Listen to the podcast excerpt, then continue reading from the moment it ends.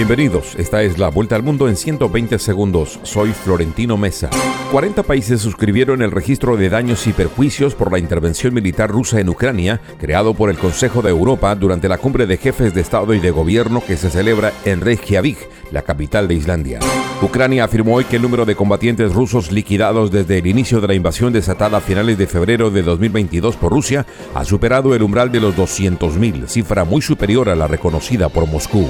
China está dispuesta a aplastar totalmente cualquier forma de independencia de Taiwán, advirtieron las Fuerzas Armadas de ese país en medio de reportes de que Estados Unidos se dispone a acelerar la venta de armas defensivas y otros pertrechos a la isla autónoma.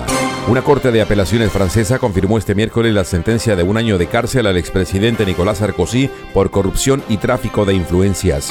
50 migrantes que viajaban en un autobús desde San Luis Potosí hacia Nuevo León, norte de México, que habían sido secuestrados por hombres armados, lograron escapar de sus captores, confirmaron esta mañana las autoridades mexicanas.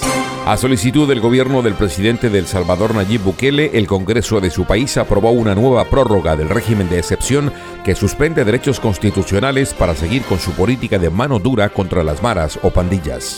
El excomandante paramilitar Salvatore Mancuso reconoció en audiencia por video ante el Tribunal de Paz de Colombia que los escuadrones de ultraderecha que dirigía a finales de los 90 tenían orden de asesinar al entonces líder de izquierda y ahora presidente Gustavo Petro. El presidente de Ecuador, Guillermo Lazo, disolvió este miércoles por decreto la Asamblea Nacional, adelantando elecciones legislativas y presidenciales un día después de presentar su defensa ante la Cámara en un juicio político en su contra.